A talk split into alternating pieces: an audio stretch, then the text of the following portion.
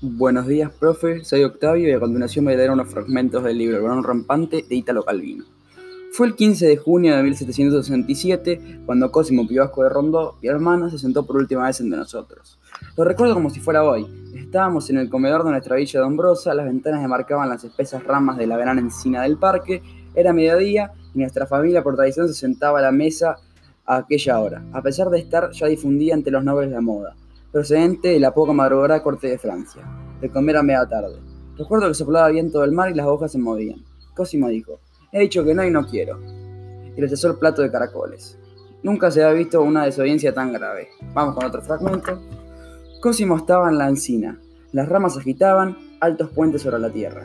Soplaba un viento ligero, hacia el sol. El sol se filtraba entre las hojas, y nosotros, para ver a Cosimo, teníamos que hacer pantalla con la mano. Cosimo miraba el mundo desde el árbol. Todo visto desde allá arriba era distinto, y eso ya era una diversión. La avenida tenía una perspectiva bien diferente y los parterres, las hortensias, las camelias, la mesita de hierro para tomar el café en el jardín. Íbamos con el último fragmento. Y se hizo de noche. Los criados iban y venían poniendo la mesa, en el comedor. Los, los candelabros estaban ya encendidos. Cosimo desde el árbol debía verlo todo.